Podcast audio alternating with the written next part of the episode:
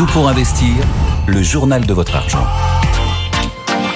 François Monnier, le directeur des rédactions d'Investir, mais aussi du journal des finances de boursier.com et de mieux vivre votre argent est avec nous. Bonjour, cher François. Bonjour, Lorraine. On va le faire le bilan d'une semaine de couac boursier. Je vous laisse faire la liste. Oui, on a eu euh, beaucoup d'animations euh, sur le marché, alors qu'on pourrait se dire, bah, on est sur une tendance haussière, tout va bien, les investisseurs ont, ont mis leurs lunettes roses et finalement font preuve de énormément de complaisance à l'égard des actions, mais pas du tout. Et ça, c'est même plutôt euh, rassurant. Ça montre que la tendance haussière, elle est, elle est plutôt saine. Elle repose sur des fondamentaux solides.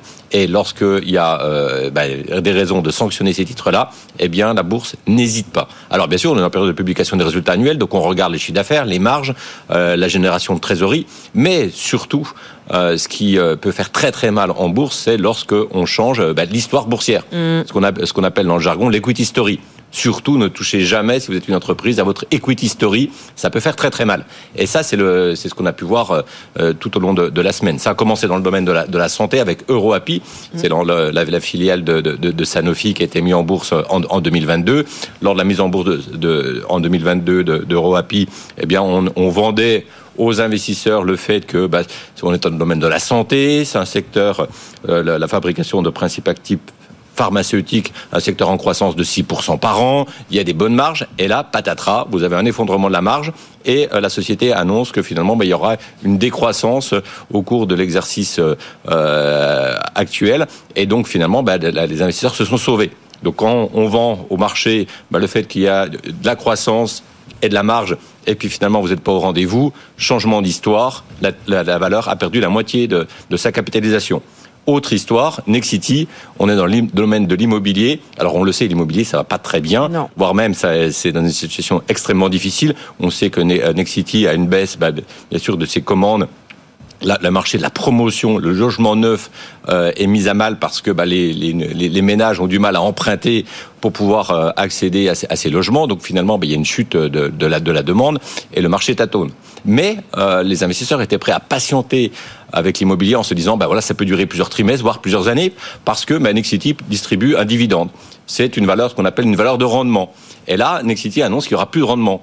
Et donc, bah, résultat, changement d'histoire, patatras, le titre s'effondre et perd euh, près de 20% en une seule séance et euh, continue sa dégringolade aujourd'hui on change de secteur, on va dans le domaine du paiement. Donc là, qui dit euh, paiement euh, dans le domaine digital avec Worldline, on est, on va dire, dans la tech. Donc quand on pense tech, on pense croissance. Et là, on a Worldline qui nous annonce qu'ils vont faire une dépréciation d'actifs sur leur division euh, de, de, paiement aux commerçants.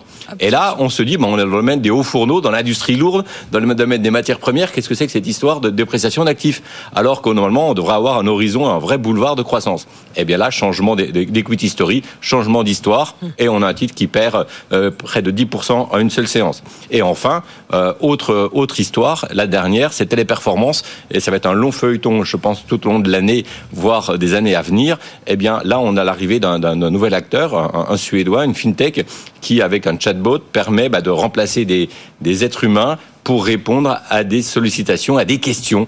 Et donc, euh, bah, c'est quel est l'avenir des centres d'appel Donc, vous avez un tout petit acteur euh, qui utilise l'IA, euh, qui utilise ChatGPT pour répondre aux questions. Et en face, vous avez une grande entreprise française qui emploie près de plus de 400 000 personnes dans le monde, dans 80, un peu plus de 90 pays. Et est-ce que bah, l'humain va pouvoir répondre aussi vite que, que la machine, que l'intelligence artificielle? Il y a un débat. Pour l'instant, bah, les investisseurs se deviennent extrêmement frileux parce que bah, Téléperformance nous a habitués à de la croissance.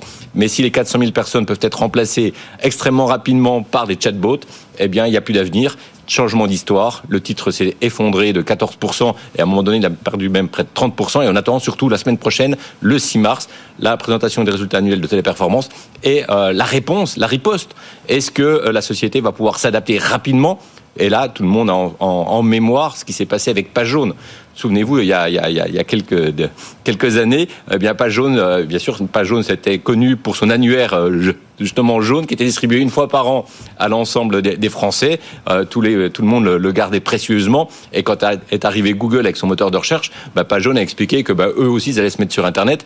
Mais on voit que parfois c'est difficile de passer du papier au digital. Et là, ce sera peut-être difficile de passer bah, de l'homme à la machine parce que ben, euh, parfois, lorsque vous êtes une nouvelle start-up, eh bien, vous allez vous avancez plus vite, vous êtes plus agile.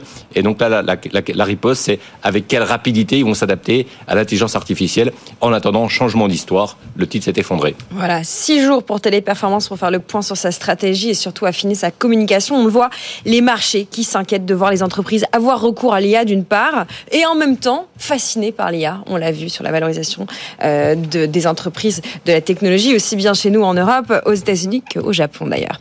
Euh, François, un deuxième titre dans votre journal ce matin, euh, ce sont les propos militaires.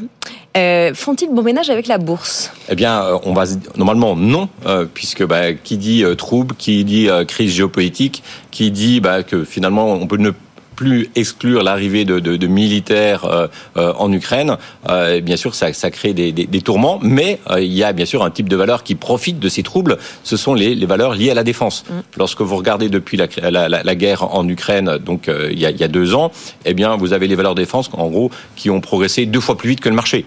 Vous avez du, du Thales ou de, du, du, Airbus qui a gagné plus de, entre 40 et 50 quand le CAC 40 a fait à peu près une hausse de, de 18-19 donc on voit que c'est les, valeurs liées à l'armement, à la défense, euh, pour bah, protéger bah, les pays occidentaux, protéger, la paix, eh bien de, ce contexte. Et on a vu que au niveau mondial, il y a eu une croissance de 9% en, en, des dépenses militaires euh, en 2023 euh, et que cette croissance devrait s'accélérer euh, en 2024, 2025, 2026. Donc finalement, et c'est paradoxal, bah, ces troubles donnent de la visibilité à certains secteurs, à certaines valeurs.